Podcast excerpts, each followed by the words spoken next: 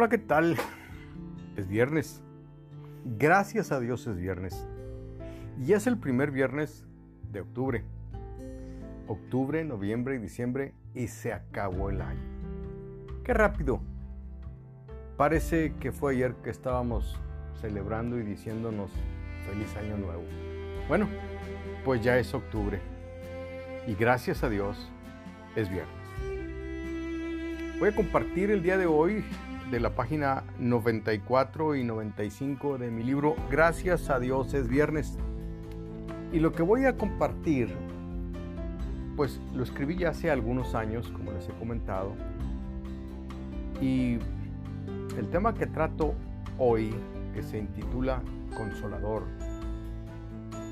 pues es a raíz de sucesos que en aquellos días habían acontecido en nuestro país y que habían provocado muertes, muertes violentas, deslaves, por inundaciones, como el que acabamos de tener hace unas semanas aquí en el Cerro del Chiquihuite, en la Ciudad de México.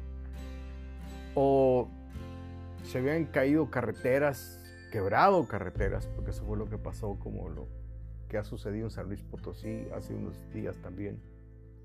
O hechos violentos como los que tenemos en estas fechas en Ciudad Juárez proyectos, proyectos que en el país están provocando incertidumbre. Bueno, los teníamos también hace años.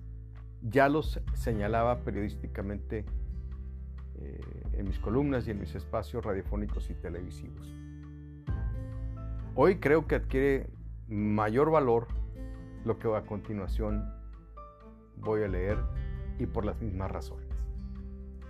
Gracias a Dios es viernes consolador. Hoy es un día de gran pesar para muchísima gente en el país. Es viernes, día de la terminación de la semana laboral. Sin embargo, siento un dolor por nuestro país y quisiera compartirlo con todos ustedes. Hay tantas desgracias en México que creo se está llenando la paciencia de las personas. Se está acabando la paciencia de las personas.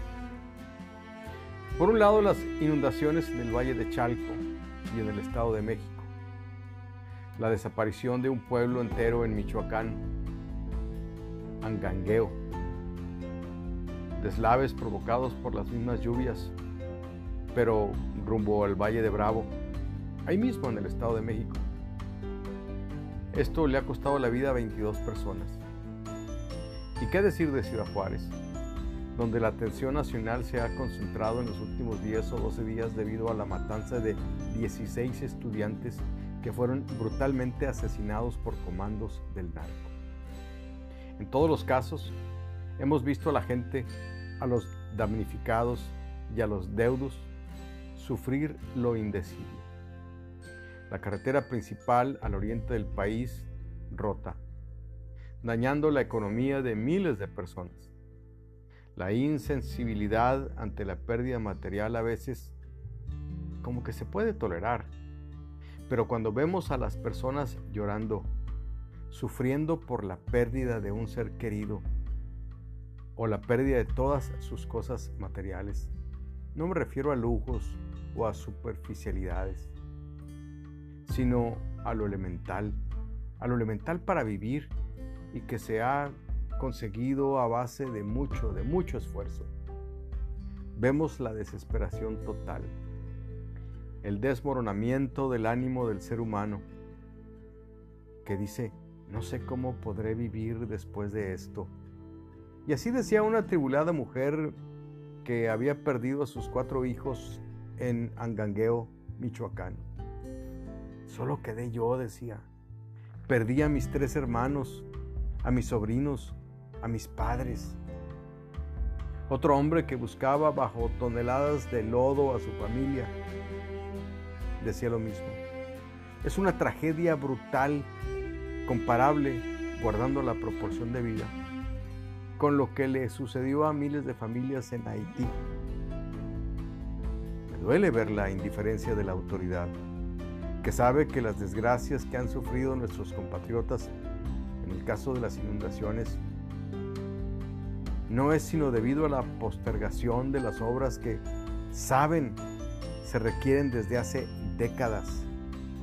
Y en el caso de Ciudad Juárez, se debe a la corrupción y a la negligencia para gobernar no solo una ciudad, sino un estado, un país. Gracias a Dios es viernes. No podemos detener nuestra vida. Debemos seguir adelante. Hemos de considerar una cosa. Nuestro Señor, nuestro Señor Jesucristo, nos ha prometido enviar a otro consolador para que esté con nosotros siempre. A uno igual a Él, a otro como Él. El apóstol San Juan lo escribe en el Evangelio, en el capítulo 14, verso 16. Cuando pienso en ello y observo las desgracias frente a nosotros, comprendo la gran responsabilidad de la iglesia. Y cuando digo iglesia, me refiero a la iglesia católica, me refiero a la iglesia cristiana, a la iglesia evangélica. Provocar la venida del consolador. Esa es nuestra responsabilidad. Permitir que esté en mí y conmigo. Dejarle dirigir mi vida interna y externa. Rendirme a Él, que es Emanuel, el mismo Dios Todopoderoso que se reveló a Abraham, a Isaac y a Jacob que vino hace dos mil años en la persona de Jesús, que ahora está aquí para guiarnos.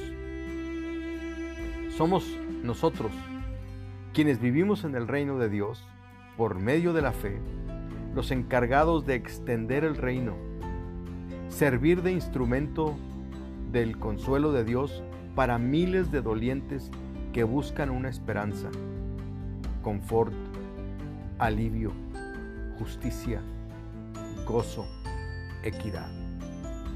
Por eso, gracias a Dios que es viernes, porque el domingo está a la vuelta, porque tenemos una iglesia a la que asistir y un Dios que tiene cuidado de cada uno de nosotros.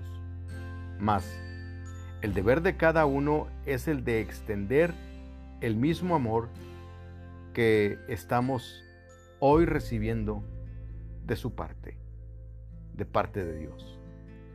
Dios nos bendiga con su Espíritu Santo para poder ser bendición a otros. Dios bendiga a México y lo hará a través de nosotros.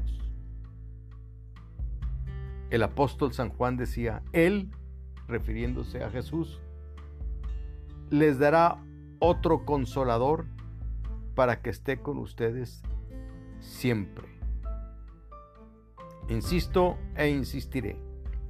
En Ciudad Juárez el río está muy revuelto y con estos proyectos en la nación, la ganancia de los pescadores será todo lo que haya.